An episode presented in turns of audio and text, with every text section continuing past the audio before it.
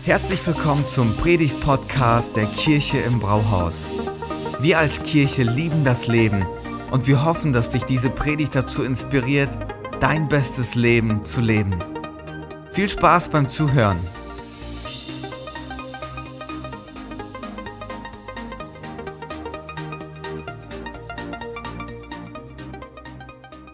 Es ist die Zeit im Jahr, an dem viele Prüfungen stattfinden. Abschlussprüfung in der Schule, Abi-Prüfung, Staatsexamen, das Ende einer Ausbildung. Und ganz viele waren jetzt in den letzten Monaten voll im Prüfungsstress und ganz viel Last fällt jetzt im Moment ab. Und an dieser Stelle, bevor ich weitermache, ich möchte allen sagen, die gerade ihre Prüfungen absolviert haben und durchgekommen sind, hey, ich bin richtig stolz auf euch. Prüfungen in so einer Zeit anzupacken, wo Unterricht ausfällt, ey, das ist schon echt herausfordernd. Aber ihr habt durchgezogen finde ich richtig, richtig klasse. Super, wirklich stark. Aber ich weiß nicht, wie es euch geht mit Prüfungen. Wenn ich an Prüfungen denke, kommt automatisch so ein gewisses Grummeln im Bauch. Ich bin nicht der große Fan von Prüfungen. Es ist aber auch irgendwie verrückt, oder? Man bereitet sich vor, man gibt ähm, Vollgas und dann kommt man zu der Prüfung und irgendwie weiß man nicht, worauf man sich einlassen kann. Nimmt der Lehrer wirklich das in die Prüfung, was er gesagt hat? Oder bin ich wirklich gut genug vorbereitet oder nicht? Ich weiß nicht. Also, wenn es irgendwie einen Weg geben könnte, das Leben zu gestalten ohne Prüfungen, da wäre ich der Erste, der sagen würde, ja, ich bin dabei. Aber hey, Prüfungen gehören zum Leben dazu und da müssen wir alle gemeinsam durch. Hey, und heute haben wir den letzten Teil unserer Themenreihe und in diesem Thema heute geht es auch um eine Prüfung, die Daniel durchlaufen muss. Es ist kein Examen, das er absolvieren muss, sondern eine Lebensprüfung. Hey, Lebensprüfungen, die sind auch Teil von unserem Alltag. Und zwar testen die und prüfen uns auf einer ganz tiefen Ebene. Leben wir nach unseren Werten? Leben wir wirklich das, was wir glauben oder nicht? Es fordert uns an diesen Stellen heraus. Und Daniel kommt genau in so eine Situation, wo herausgefordert wird, ob er wirklich zu seinen Werten und Überzeugungen steht. Und er meistert das richtig, richtig gut. Also heute das große Finale. Wie kommt Daniel in die Prüfung und wie kommt Daniel durch die Prüfung? Wir machen mal kurz einen Recap. Daniel wurde als Teenie verschleppt in ein neues Land. Er kannte nichts davon, aber hat sich richtig gut entwickelt. Und er ist in der Karriereleiter richtig hochgestiegen und wir schauen heute in eine Geschichte, in der er schon über 80 Jahre alt ist.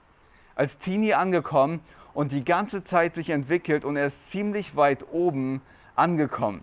So, und jetzt mit über 80 steht ihm die größte Beförderung bevor, die er bisher hatte.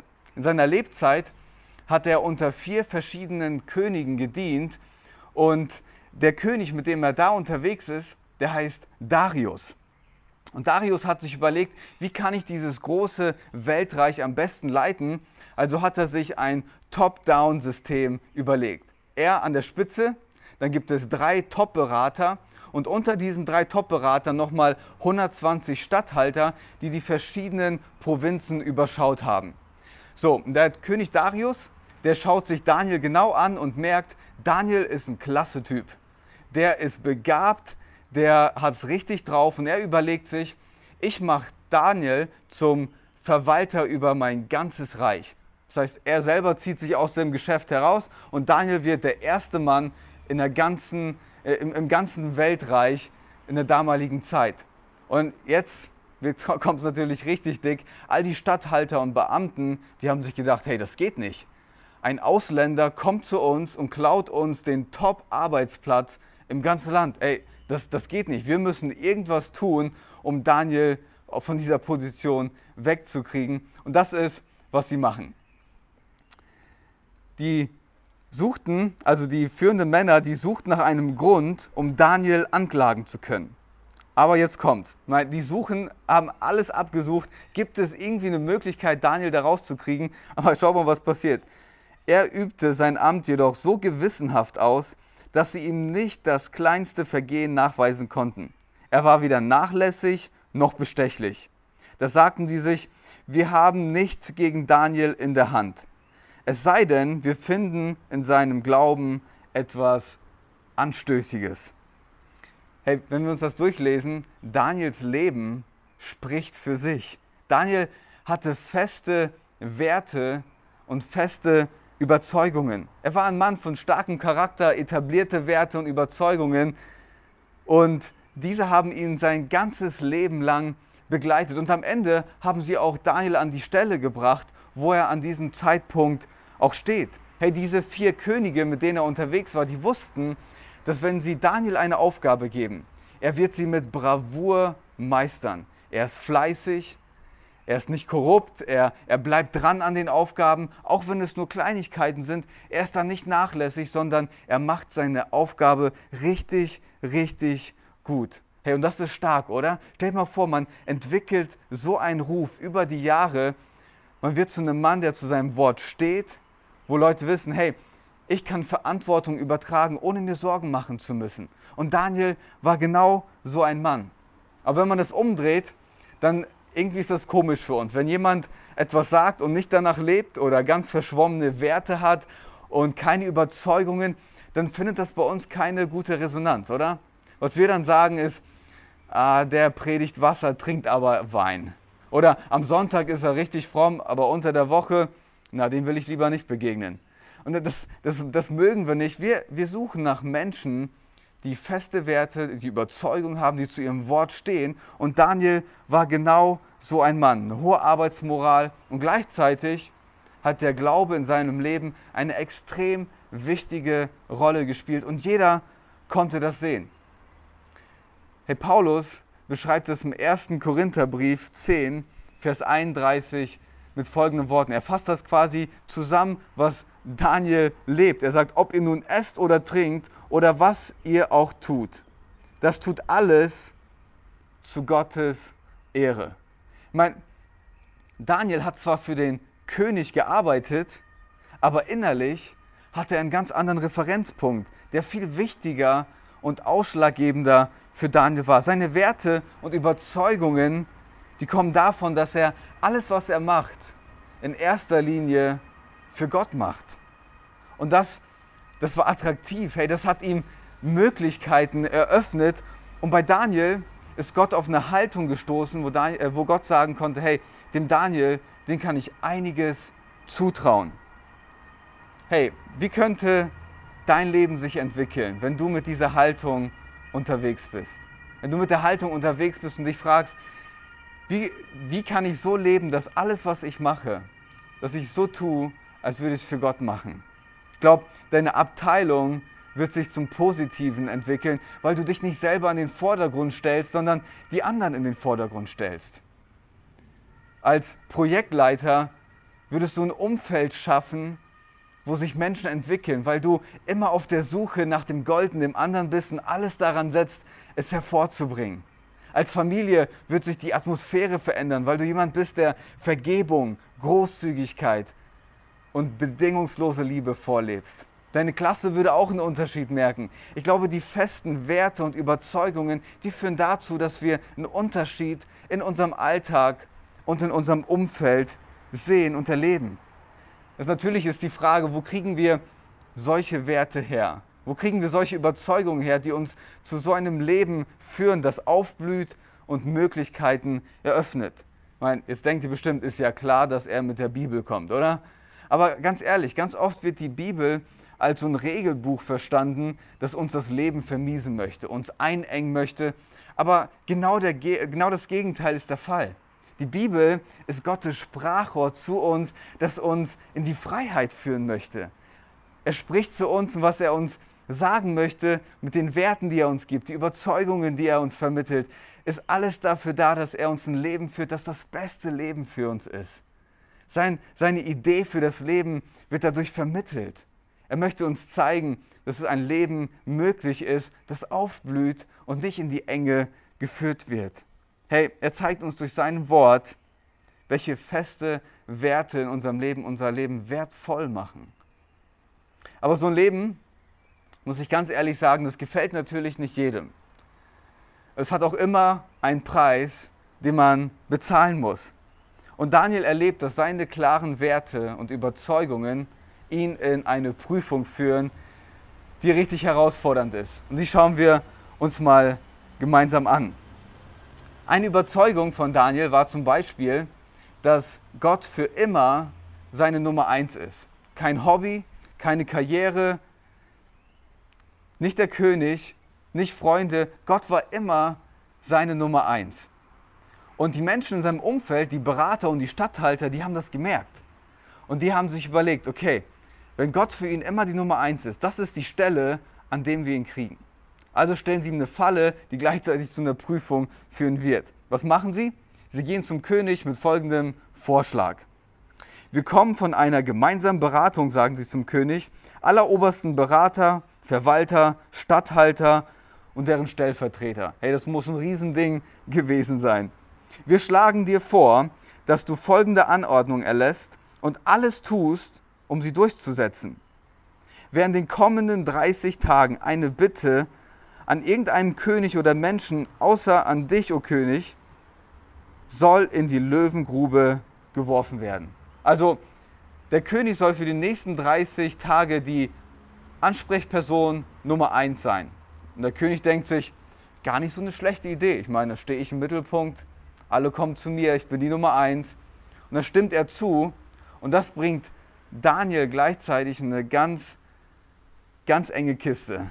Er kommt in einen inneren Konflikt, weil Gott für ihn immer die Nummer eins war, der erste Ansprechpartner bei egal welcher Angelegenheit. Er ist immer zu Gott gegangen und jetzt darf er 30 Tage lang nicht beten, seine, muss seine Freundschaft mit Gott vernachlässigen und das fordert ihn innerlich schon richtig heraus. Ich weiß nicht, ob du das kennst. Solche Momente, wo du innerlich in einen Konflikt kommst, wo du eigentlich in deinem Herzen weißt, was richtig ist, aber du dir den Preis anschaust und dir denkst, ah, ich weiß nicht, ob ich den Preis bezahlen möchte. Ich habe mal ein paar Beispiele für euch. Es beginnt in der Schule, du bist mit Freunden unterwegs und dann wird sich eine Person rausgesucht und die wird gemobbt. Und du weißt eigentlich ganz genau, das geht eigentlich nicht. Ich sollte mich zu der Person stellen, sie verteidigen, mit ihr gemeinsam unterwegs sein und dann gleichzeitig denkst du, aber der Preis, den ich bezahlen würde, wäre, ich würde vielleicht Freunde verlieren, vielleicht wäre ich ja das nächste Mobbing-Opfer und dann ziehst du zurück. Ich erinnere mich an eine Geschichte, da war ich noch ähm, Kind und ich habe etwas angestellt mit meinem Bruder. Wir haben Folgendes gemacht. Wir haben eine Steinschleuder genommen und haben versucht, Vögel abzuschießen. Und wir waren so vertieft, dass wir so sehr geschossen haben, dass die Schrauben, die wir benutzt haben, in den Garten vom Nachbarn gefallen sind und die sogar ans Auto geflogen sind. Und als der Nachbar das gesehen hat, hat er natürlich geschrien und wir sind abgehauen. Und dann ist er durch die Nachbarschaft gelaufen, um zu fragen, zu wem gehören die Kids. Und in meinem Herzen wusste ich, ich muss jetzt ehrlich sein. Ich muss zu dem Fehler stehen, den ich da begangen habe. Aber ich habe zu meinem Papa gesagt, nee, ich war das nicht. Ich war das nicht. Ich wollte nicht mit dem Preis bezahlen, den es mit sich gebracht hätte. Hey, oder auf der Arbeit passiert bei dir etwas und du meldest es nicht, obwohl du wüsstest, ich muss es melden.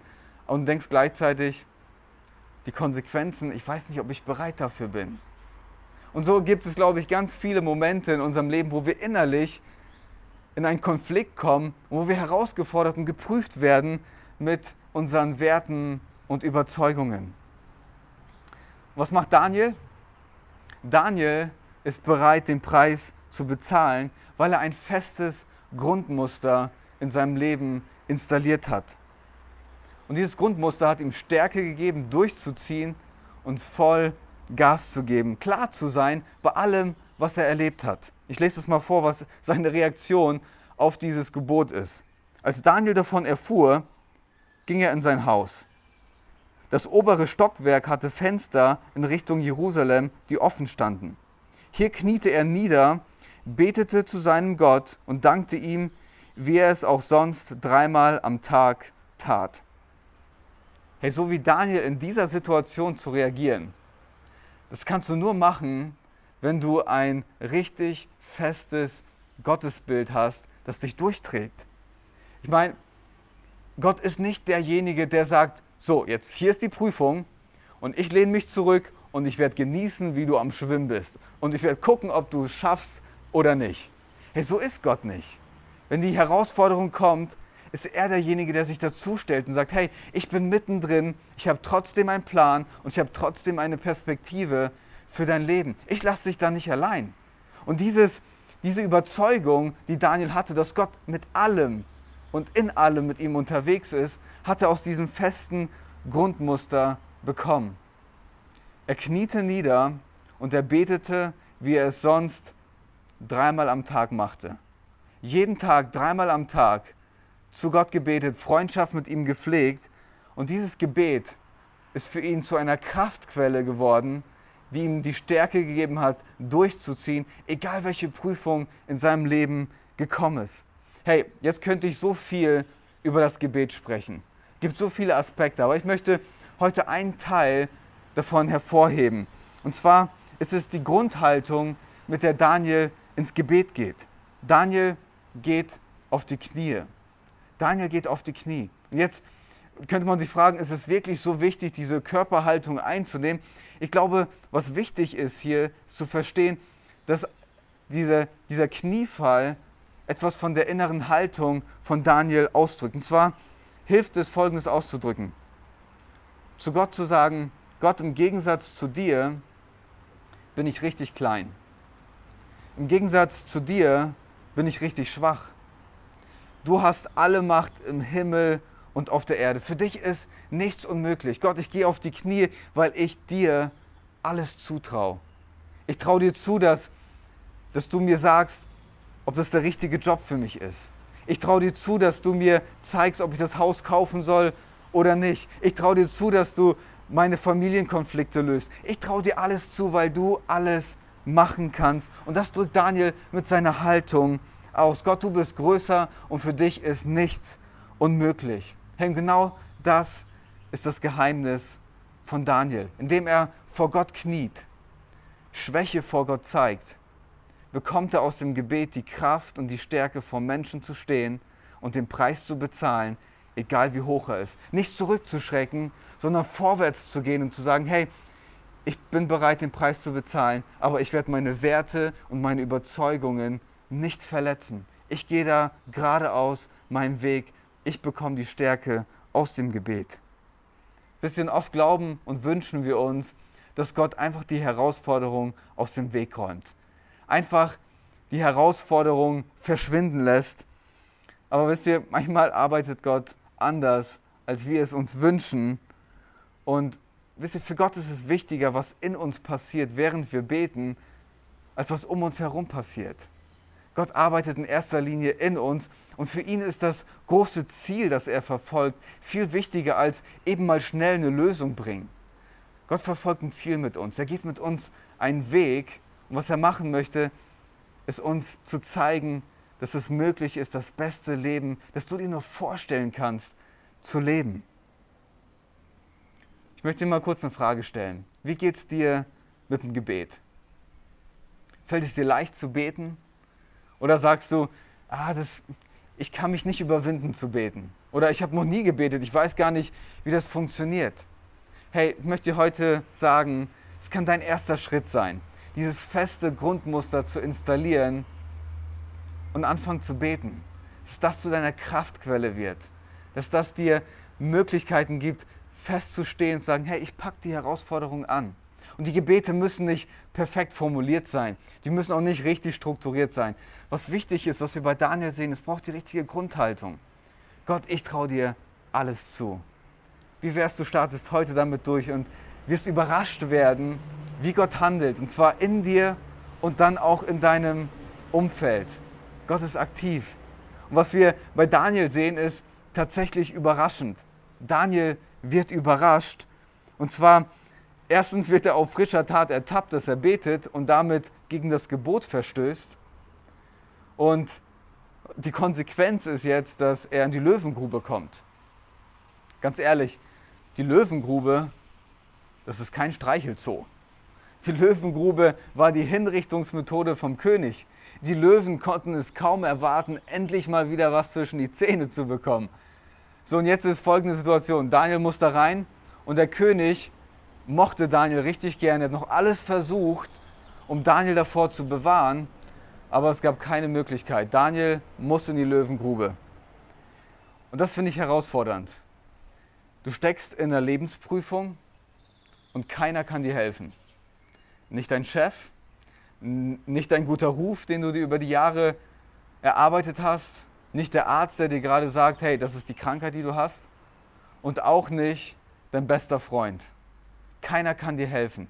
Was macht man eigentlich in Momenten, wenn uns keiner mehr helfen kann? Wie gehen wir mit solchen Situationen um?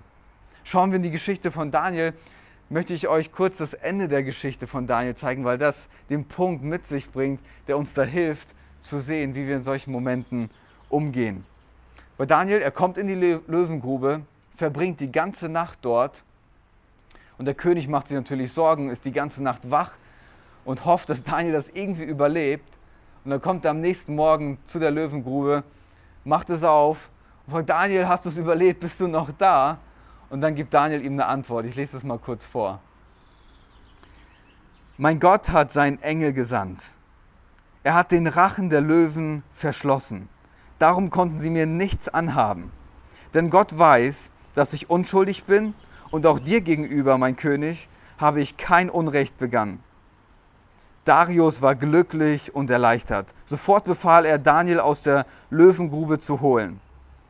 Man fand, ihn, man fand nicht die geringste Verletzung an ihm, denn er hatte auf seinen Gott vertraut. Denn er hatte auf seinen Gott vertraut. Und das ist im letzten Vers der entscheidende Punkt. Wir haben Daniel rausgeholt, haben ihn angeschaut, keine Verletzung, nichts, topfit. Und warum? Denn er hatte auf seinen Gott vertraut. Gebet und festes Vertrauen gibt es nur im Doppelpack. Gebet und Vertrauen, das geht nur zusammen. Wenn wir, da, wenn wir beten und vertrauen, dann überlassen wir das Ende der Geschichte Gott.